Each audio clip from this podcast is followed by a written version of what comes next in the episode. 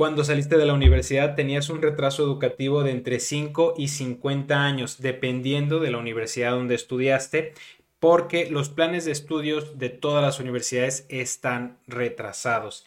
Y es que la velocidad con la que una universidad es capaz de digerir la información y el nuevo conocimiento que se da en el mercado no es la misma velocidad con la que se genera la información.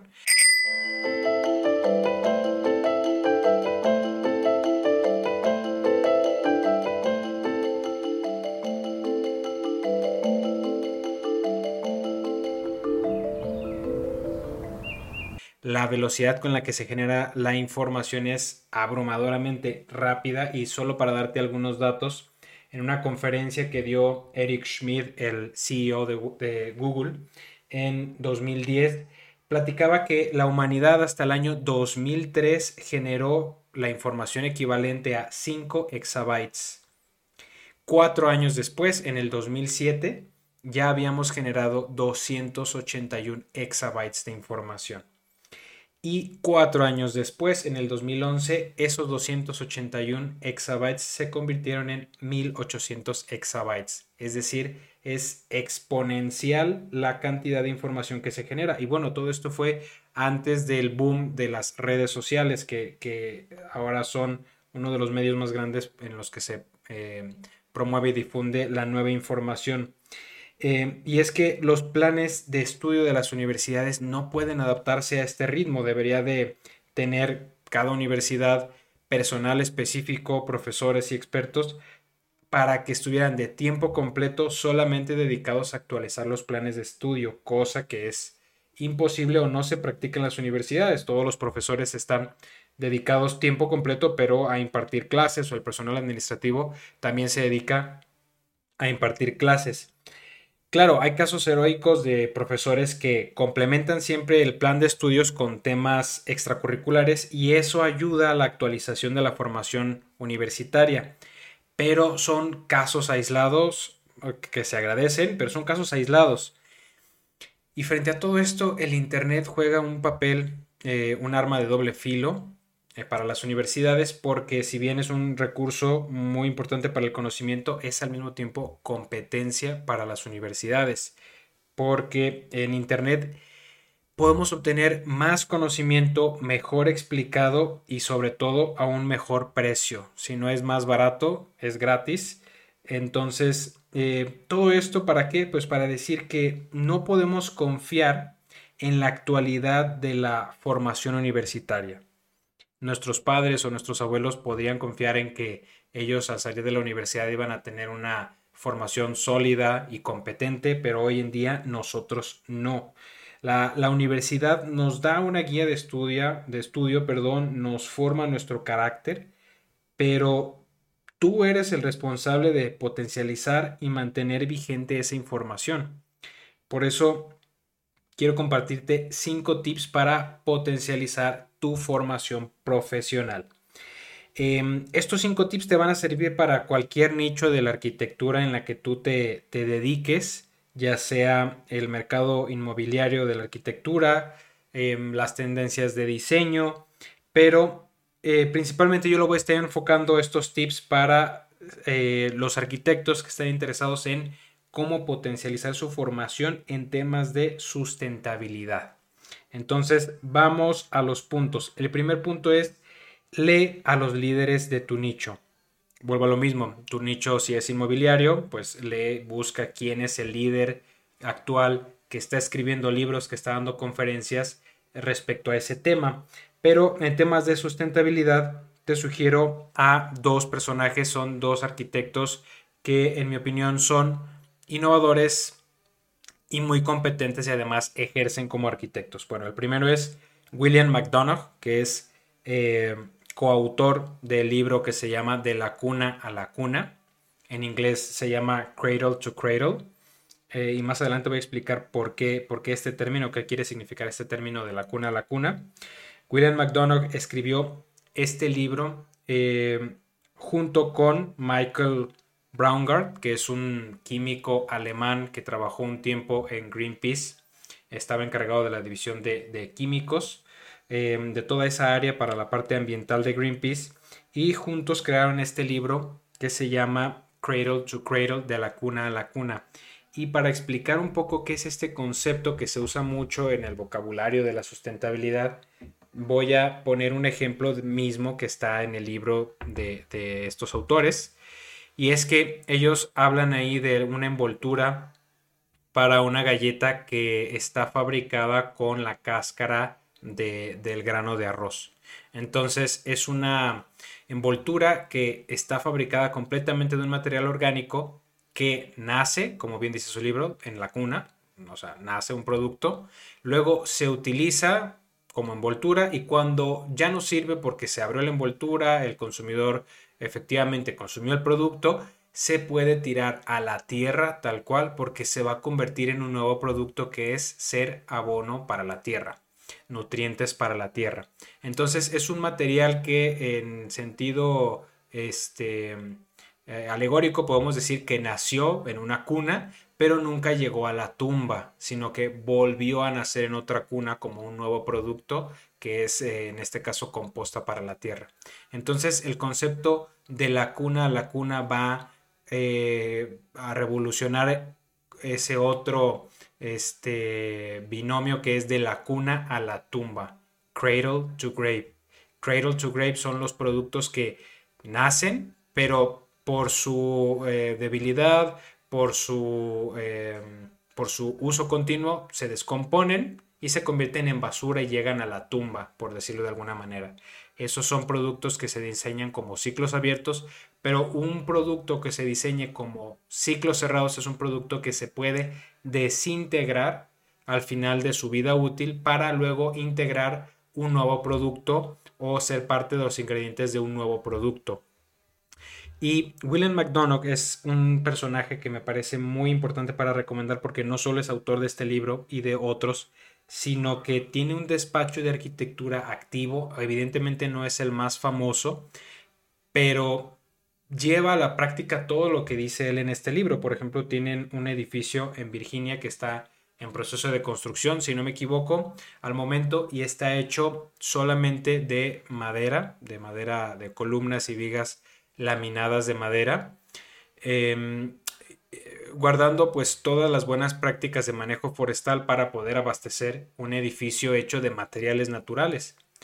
Y no solo eso, sino que es un, es un edificio que al final de su vida útil se puede deconstruir, se puede desarmar literalmente para crear algún otro edificio o algún otro producto. Este es el concepto que él predica y vive en su despacho, eh, cradle to cradle, de la cuna a la cuna, y por eso es importante que, sigas gente original como, como William. Eh, entonces esa es mi primera recomendación. Mi segunda recomendación de libros por leer sería a Jason McLennan. Jason McLennan tiene un libro que se llama The Philosophy of, of Sustainable Design, The Future of Architecture. Es un libro en el que él narra cuál es la filosofía que está detrás de los diseños sustentables hoy en día y eh, te recomiendo que veas una, conferencia, una TED Talk que tiene en que explica cómo es que él, a partir de esta manera de pensar, crea un nuevo estándar de certificación para edificios sustentables. No es LEED, eh, salió después de LEED y se llama Living Building Challenge, el reto del edificio vivo. Y en esa conferencia, de hecho la puedes encontrar en mi página de Instagram, te voy a dejar el link a mi página de Instagram. Eh, en esa conferencia él explica cómo, si bien LEED ha hecho mucho bien al mundo o a la industria de la construcción y el diseño, al sugerirnos el contaminar menos o el, el reducir el daño al medio ambiente, hay que dar un paso más, es dejar de ser menos nocivos para convertir nuestros proyectos en proyectos regenerativos, proyectos que mejoran el entorno ahí donde se emplazan, ahí donde se colocan para que eh, los edificios funcionen como un organismo vivo. Por eso se llama así la certificación Living Building Challenge, el reto del edificio vivo. Es uno de los estándares más estrictos de sustentabilidad. Por ejemplo, eh, cuando otros estándares te piden que generes un porcentaje de la energía que consumes, que trates un porcentaje de las aguas que tiras o desechas, este estándar te pide que seas em, energy positive, o sea, eh, eh, energía positiva, que no solo generes una parte de tu energía, sino que generes todo lo que necesitas y un excedente que devuelvas a la red eléctrica eh, de manera que seas positivo y no negativo, o sea, que, tengas más consumo, sino que tú regreses energía o produzcas energía para la red. Lo mismo con el agua, que tengas una independencia del agua. Esto se llama Net Zero Energy o Net Zero Water o Positive Energy o Positive Water. Bueno, pues estos conceptos y más los puedes conocer en su libro, además de si lees los, los estatutos de la certificación Living Building Challenge. Solamente tiene 20 requisitos, pero son muy, muy estrictos, todos de este, de este tipo, como el ser Net Zero Water, Net Zero Energy. Bien, pues este es el primer tip, leer a los líderes de tu nicho o a los líderes en sustentabilidad. Em, el segundo tip es afíliate a algún organismo que genere información continua.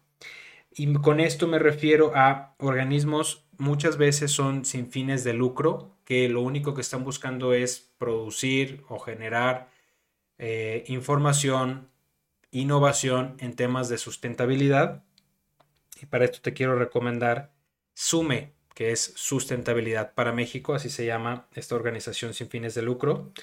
Su objetivo es prácticamente avanzar en la transformación del mercado eh, de, la, de, la, de la industria de la construcción y del diseño, avanzar en la transformación para que sea un mercado eh, más consciente con el medio ambiente.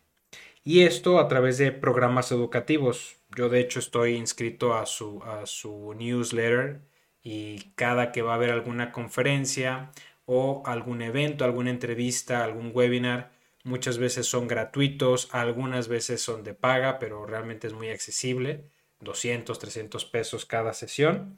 Eh, pues me llega la notificación, me inscribo y listo, siempre estoy actualizado con las noticias y con los comentarios de la gente eh, que está metida en este medio.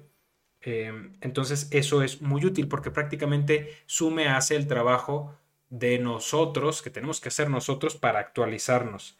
Entonces te lo recomiendo, también te dejaré el link en eh, la descripción de este programa. Y otro recurso que me parece interesante compartirte en relación a este segundo punto, que es organismos que generen información, es la paleta 2030. La paleta 2030 es como una base de datos de estrategias, herramientas y recursos para alcanzar los objetivos que todos los países o la gran mayoría de países del mundo se propuso alcanzar para el año 2030 eh, en este acuerdo que se firmó en París. Para el año 2030 eh, uno de los objetivos es pues eh, reducir lo más posible los gases de efecto invernadero que generan todas las industrias de todos los países y concretamente este catálogo está enfocado para los arquitectos. Es un catálogo de estrategias de diseño que tú, es una página de internet, tú puedes ingresar y puedes filtrar el tipo de estrategias dependiendo de, si tu proyecto está ubicado en la costa, en el bosque, en la ciudad, es de tipo comercial, es de tipo educacional, etc. Y la verdad es que la cantidad de información que tiene es extremadamente útil. Tiene muchísimas cosas que ya conocemos de bioclimatismo, pero son tantas que dudo que un arquitecto en su, en su, en su memoria pueda encontrar eh, tantas estrategias bioclimáticas para aplicar en un proyecto. Entonces, la paleta 2030 se escribe palete con doble L, palete 2030 eh, la puedes encontrar así en Google. Igual te dejaré el link en la descripción del programa. Pero esta, esta es una excelente infografía para inspirarte en tus proyectos eh, que ahora estás diseñando para tus clientes o en tus proyectos escolares. El tercer punto es recurre a páginas web de proveedores o fabricantes líderes.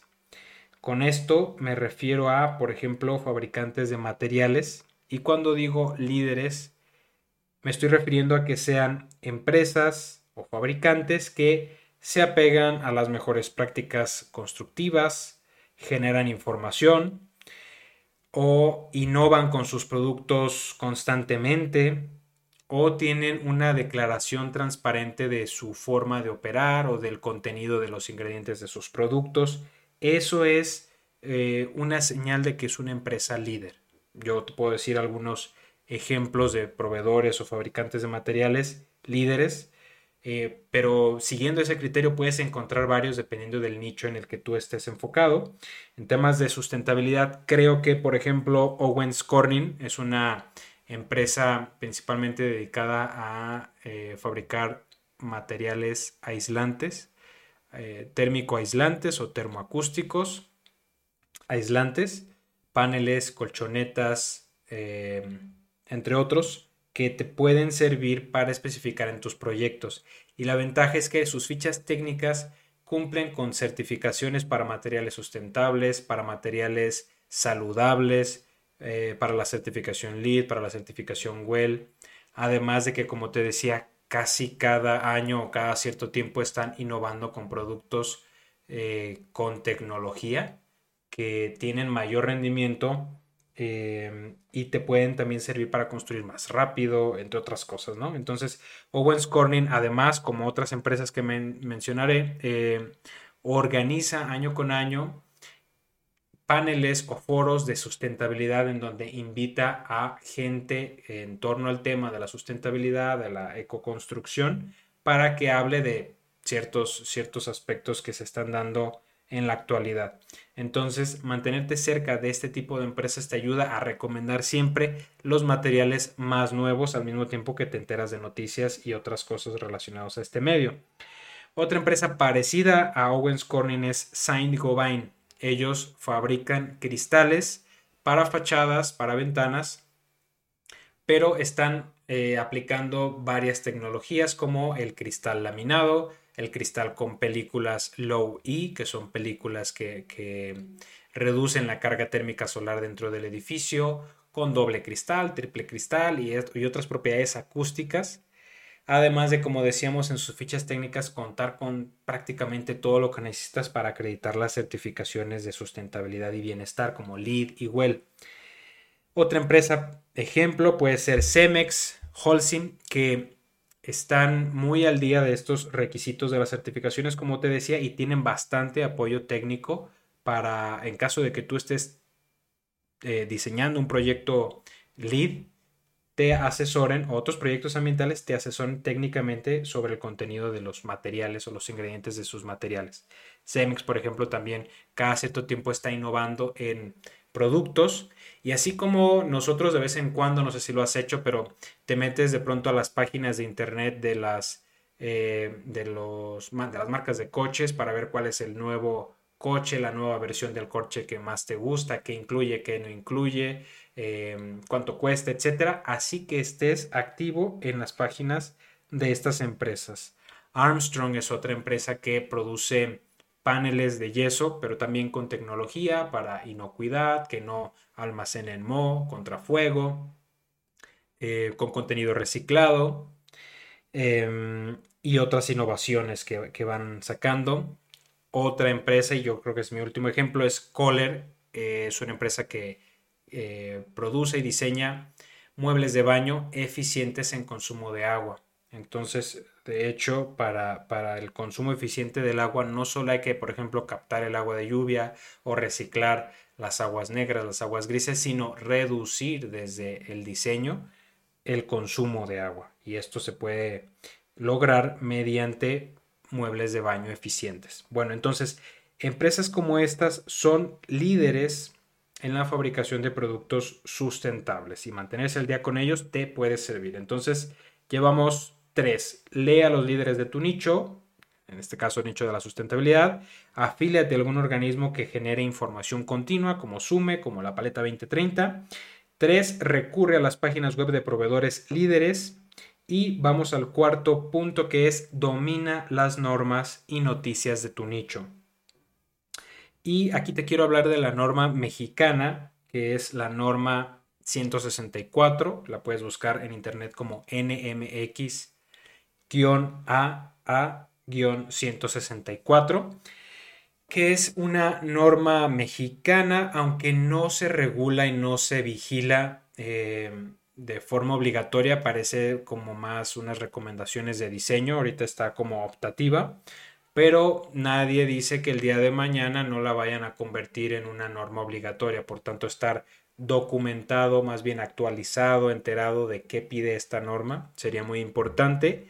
Si a ti te interesa la certificación LEED, la certificación WELL y estas otras de sustentabilidad, prácticamente te puedo decir que esta norma se basa en estos estándares internacionales de arquitectura sustentable, pero bueno, es una norma nacional que no debes de dejar de, conocer y de dominar para que eh, incluso no solo evites una multa en el futuro, sino que puedas aprovechar varios incentivos fiscales que muy probablemente están disponibles en tu estado o en tu municipio. Por otro lado, em, te recomiendo, seguro que tienes bastantes canales de noticias de arquitectura, pero yo te recomiendo uno, el que uso más yo es Arc Daily. Esta, esta página seguro que la conoces, pero lo que te quiero recomendar es que hagas un usuario en esa página y una vez que haces un usuario te da la oportunidad de generar carpetas en las que guardes los artículos que más te han gustado. Entonces, una buena práctica es que de vez en cuando, en vez de meterte a redes sociales y consultarlas, em, como de pronto siempre se nos va un poco de tiempo en eso, eh, más bien te metas a Art Daily y busques los artículos que más te interesen o relacionados a la sustentabilidad y los vayas guardando conforme te interesa el título o quisieras leerlos, los vas guardando en tus carpetas eh, para leerlos después. De esta manera realmente te puedes enterar de las noticias en sustentabilidad, concursos, foros, entrevistas, etcétera, de una forma muy, muy rápida perdón, y eficaz. Bien, y llegamos al quinto punto. Consigue acreditaciones profesionales.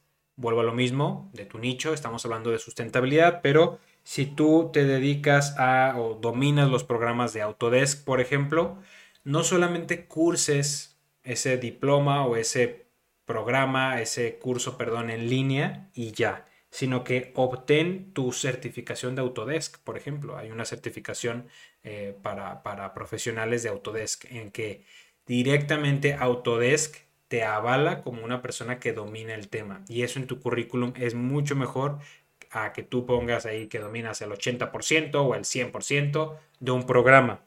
Entonces, eso es muy recomendable tener acreditaciones profesionales. Entonces, ya sea tu certificación de Autodesk o que te garantices, te certifiques como un perito evaluador en caso de, que estés en el nicho inmobiliario.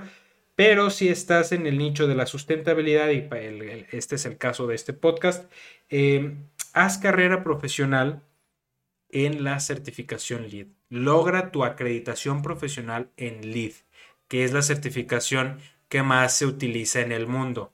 Europa, Asia, China, Latinoamérica, Estados Unidos, no se diga, están utilizando la certificación LEED. Te recomiendo que vayas a mi página de Instagram donde tengo ahí el top 10 de países que utilizan la certificación LEED. México está dentro de ese top 10 y varios eh, países de Europa y de Latinoamérica también están ahí.